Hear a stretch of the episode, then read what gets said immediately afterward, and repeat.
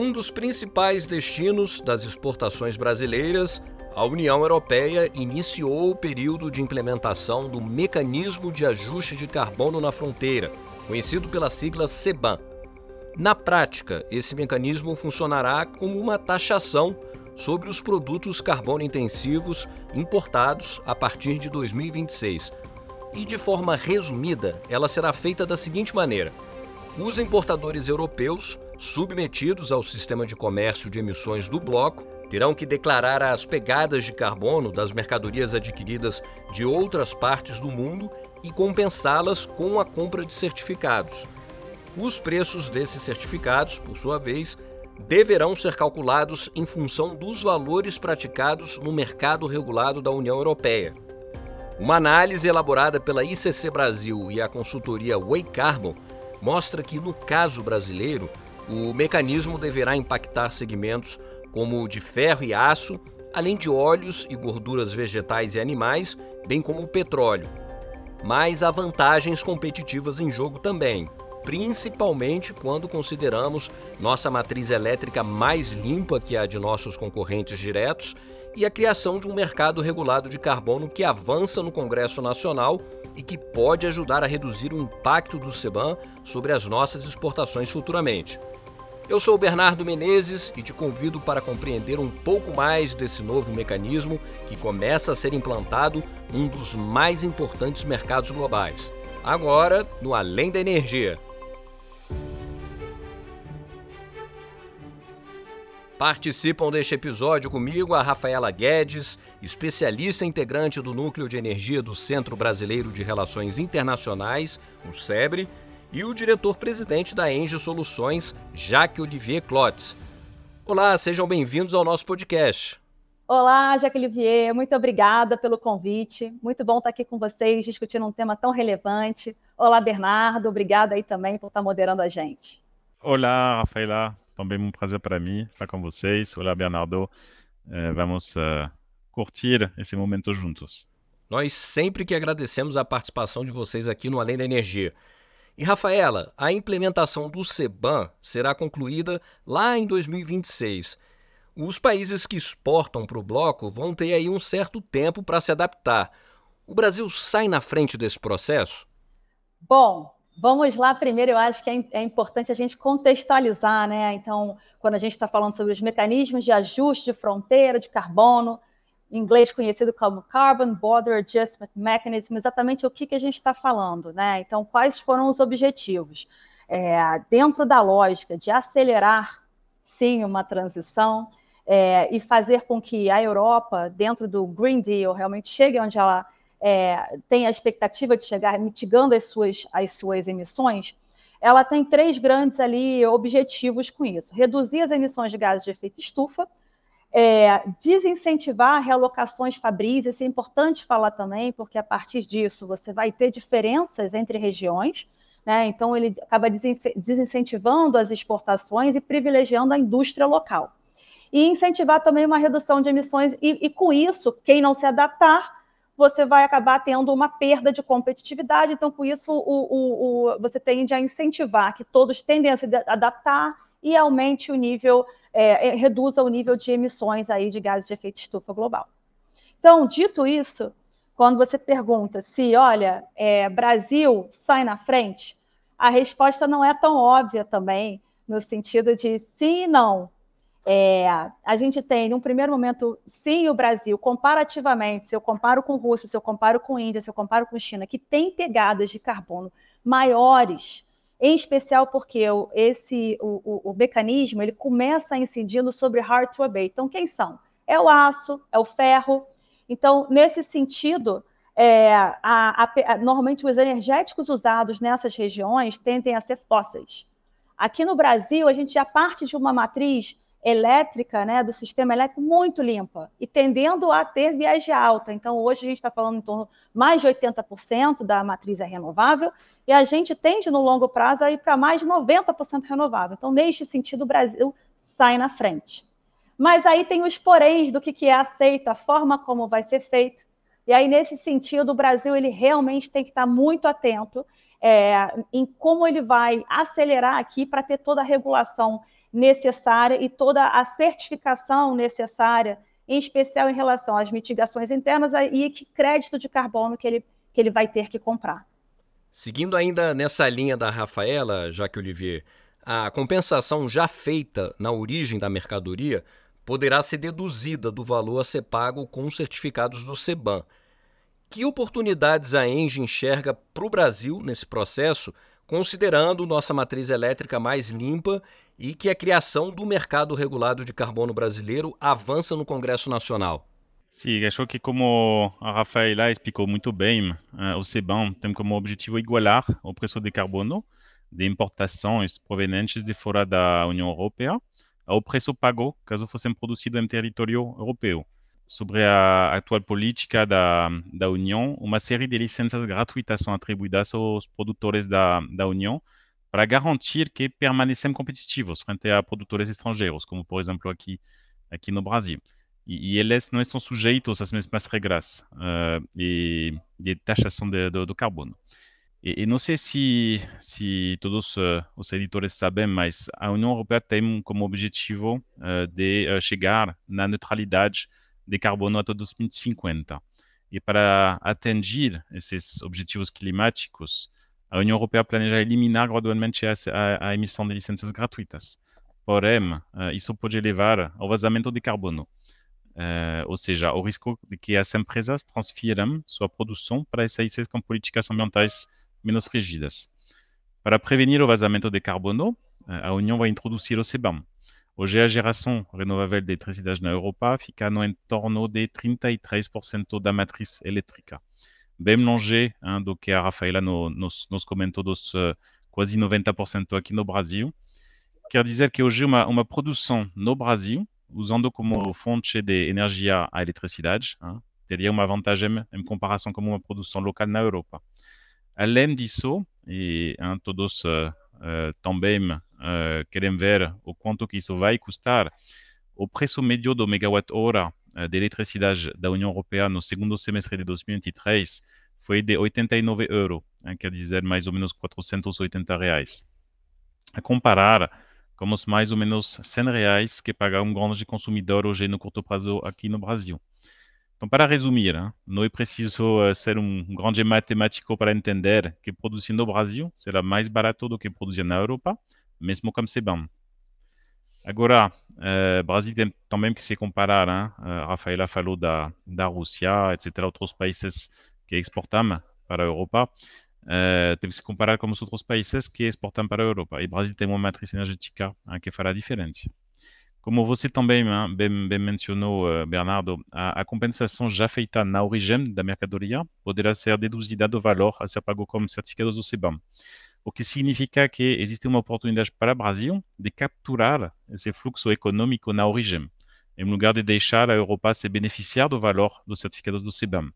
Lembrando que na Europa, um crédito para emitir uma tonelada de, de carbono custa ao redor de 500 reais o Brasil está atrasado na implementação do mercado regulador de créditos de carbono, apesar de alguns pontos ainda estarem em discussão a nível global, como a migração dos créditos do mecanismo de desenvolvimento limpo da ONU para um novo mecanismo global e a regulação para créditos de carbono florestais. E isso para também complementar, acho que como, como, como francês, tenho acesso a artigos da imprensa, uh, tanto na França quanto aqui no Brasil. É interessante notar que qualquer mudança traz receio, tanto do lado brasileiro quanto do lado francês, onde os industriais temem perder competitividade. Isso se deve ao fato de que o CBAM é aplicado inicialmente em insumos, como uh, a Rafaela bem falou, aço, ferro, alumínio, eletricidade, fertilizante, cimento. Isso significa, por exemplo, que uma indústria que transforma alumínio para construir um carro pode ser menos competitiva do que a mesma indústria produzindo fora, já que o CBAM ainda não é aplicado a produtos transformados. Importante esse dado que você trouxe, Jacques Olivier, de que a geração renovável de eletricidade na Europa é aí de aproximadamente 33% da matriz do bloco. Realmente bem menos limpa que a nossa, né? E claro, isso explica o temor em relação à competitividade dos produtores locais.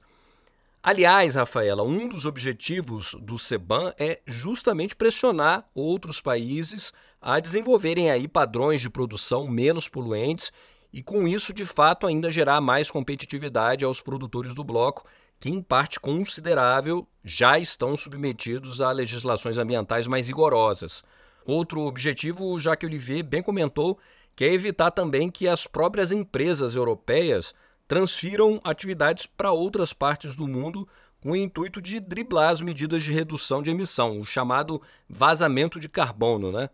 Nesse sentido, Rafaela, como você avalia a eficácia do mecanismo como uma política de incentivo à descarbonização? É, de novo aqui, fazendo os, os, falando dos dois lados da moeda, né? Então, trazendo os dois pontos. Então, objetivamente, se a gente pergunta, olha, qual é a eficácia desse mecanismo? É, não tenho dúvidas de que a implementação de um mecanismo como esse vai obrigar todas as empresas que desejarem continuar exportando para a União Europeia, né, e, e, a, e, a, União Europeia certamente figura entre um dos maiores atratores né, é, dessas exportações mundiais, é, vão precisar se reinventar, acelerar suas estratégias de descarbonização, e nesse sentido, sim, a política incentiva e acelera a transição.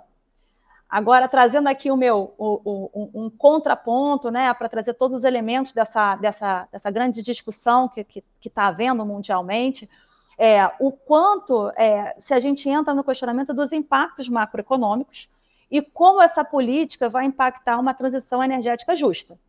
É, dentro dessa perspectiva, é, a competitividade dos setores da indústria local, é, eles são diferentes né, de, de país para país, e aqueles países em que dependem dessas exportações e não conseguirem se adequar a essas novas regras é, do, do, mercado europeu, certamente vão sair prejudicadas e perdendo essa fatia aí da sua balança de exportação. E um segundo ponto que, que também está sendo muito, muito é, é, trazido, então, ainda em relação ao primeiro, é, há uma grande discussão acontecendo em relação ao, ao quanto esse mecanismo é discriminatório ou não. E um segundo ponto aí que, que dentro dessa lógica da transição energética justa é que nem, toda, nem todo país vai ter a sua trajetória de descarbonização é, pautada nas mesmas, é, nas mesmas regras. Então, significa que uma região que hoje exporta e naquele produto ela tem uma emissão maior, a sua trajetória de, de, de descarbonização pode ter priorizado outros, e ela pode estar mais avançada do que a própria Europa nas, na, na, sua estratégia. Então, é, todos esses pontos é, podem e devem ser levados em consideração aí nessa, nessa discussão. Jaque Olivier, conforme a gente já comentou por aqui, setores como o de óleo e gás e principalmente segmentos como o do ferro e do aço deverão ser impactados. Que rotas de mitigação você enxerga para esses segmentos e setores e que soluções de eficiência energética e fontes renováveis podem ajudar nesse processo?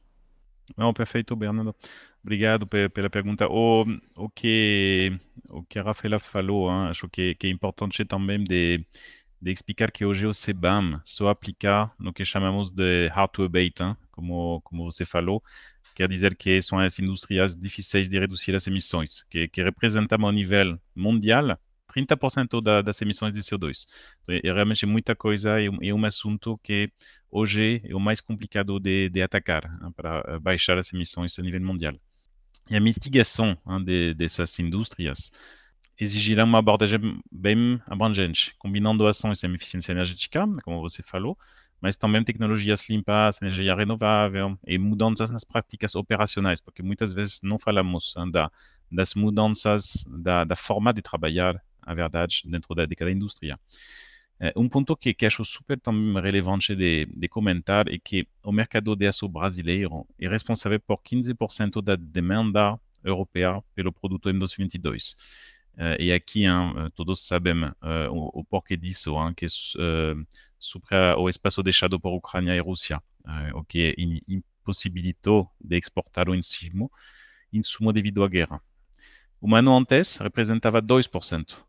Então, podem ver o, a diferença de um ano para o outro. E aqui tem, de fato, uma, uma questão de saber como que o Brasil pode ficar nesse patamar uh, de exportação uh, de aço e ferro para, para a Europa. E que a verdade que o CBAM pode ajudar, uh, pois o Brasil tem essa matriz energética mais limpa. Uh, e as exportações de ferro e aço para a União Europeia representaram 88% do valor total das exportações brasileiras sujeitas ao CBAM. Quer dizer que é o assunto hein, para o Brasil é realmente ferro e aço. E, e, e, voltando um pouco às soluções, como você perguntou, para o sector, uma das rotas de mitigação é a substituição do carvão mineral por hidrogênio verde, que é produzido a partir de fontes renováveis de energia, como a solar e a eólica, mas também uh, as, uh, a geração hidro, hidrelétrica. O hidrogênio verde é uma alternativa mais limpa e sustentável, pois não emite gases de efeito estufa durante a produção.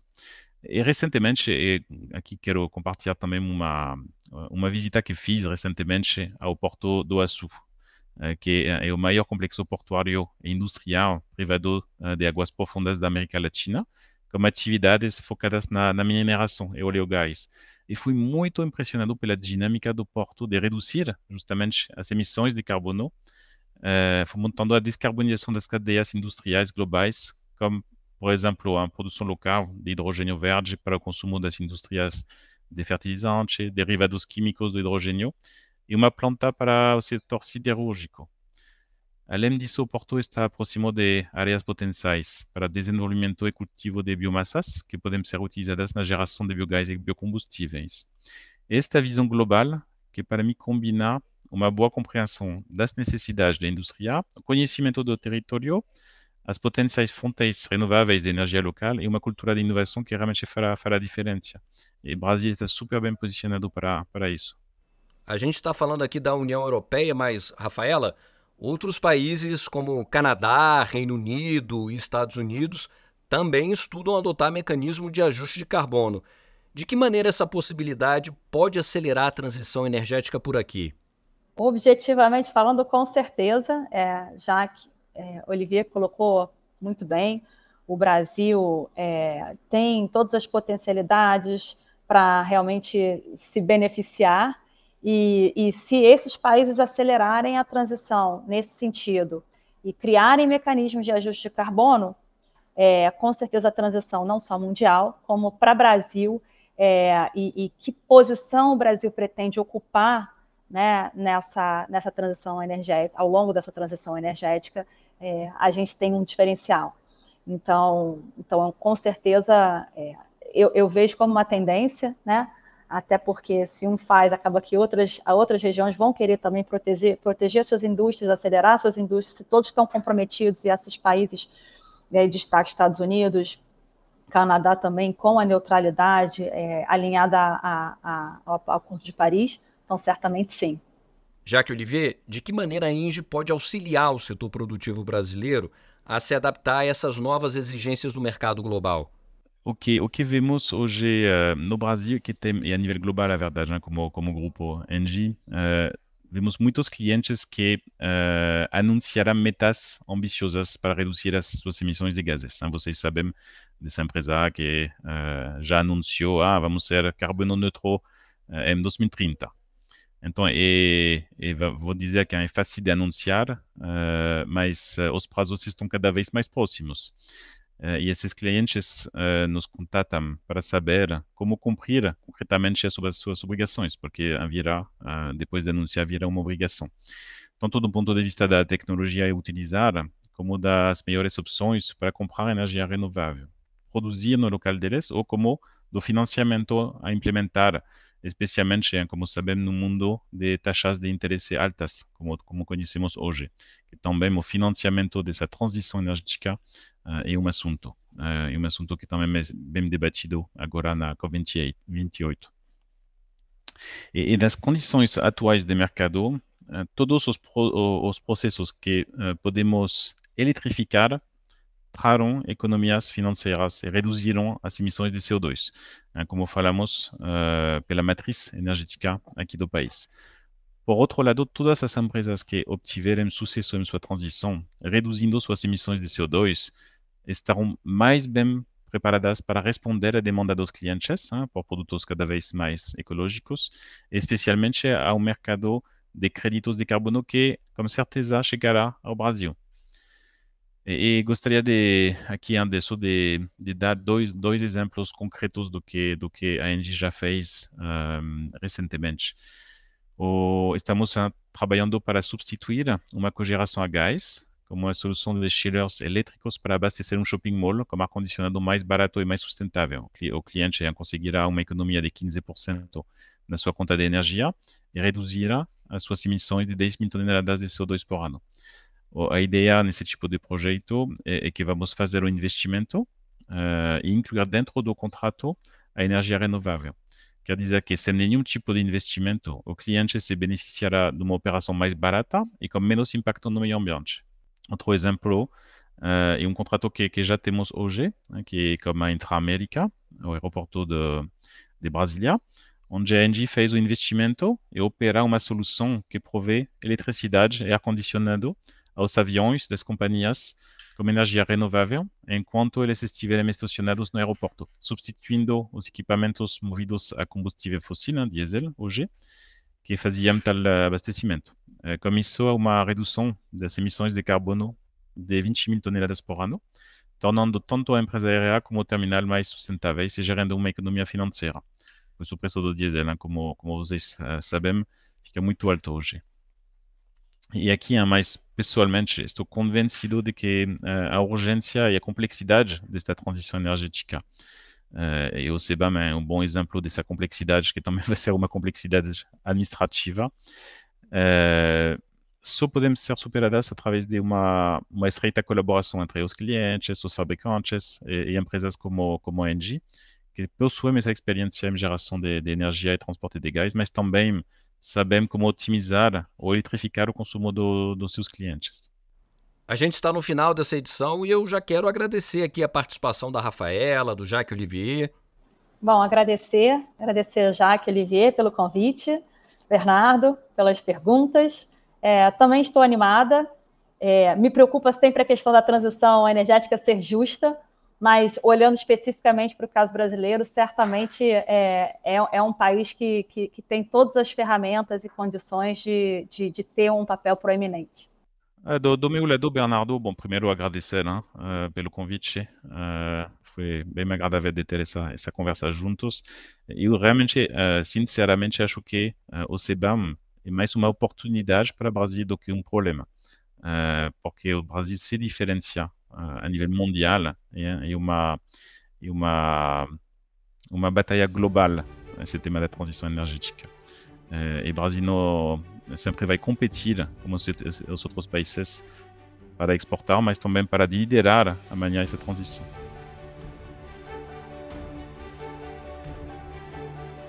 Este foi mais um episódio do Além da Energia. Muito obrigado pela companhia. Eu que agradeço, Bernardo, Jaque, pela oportunidade e até a próxima. Muito obrigado de novo, Rafaela, por ter aceito esse convite. Obrigado uh, pelas perguntas, Bernardo. Até mais. No site da Engie você encontra mais notícias sobre o setor de energia, cidades inteligentes e transição energética. Para quem já nos acompanha, não esqueça de curtir e seguir o canal da Engie no YouTube. Acompanhe também o podcast nas principais plataformas de áudio. Até mais!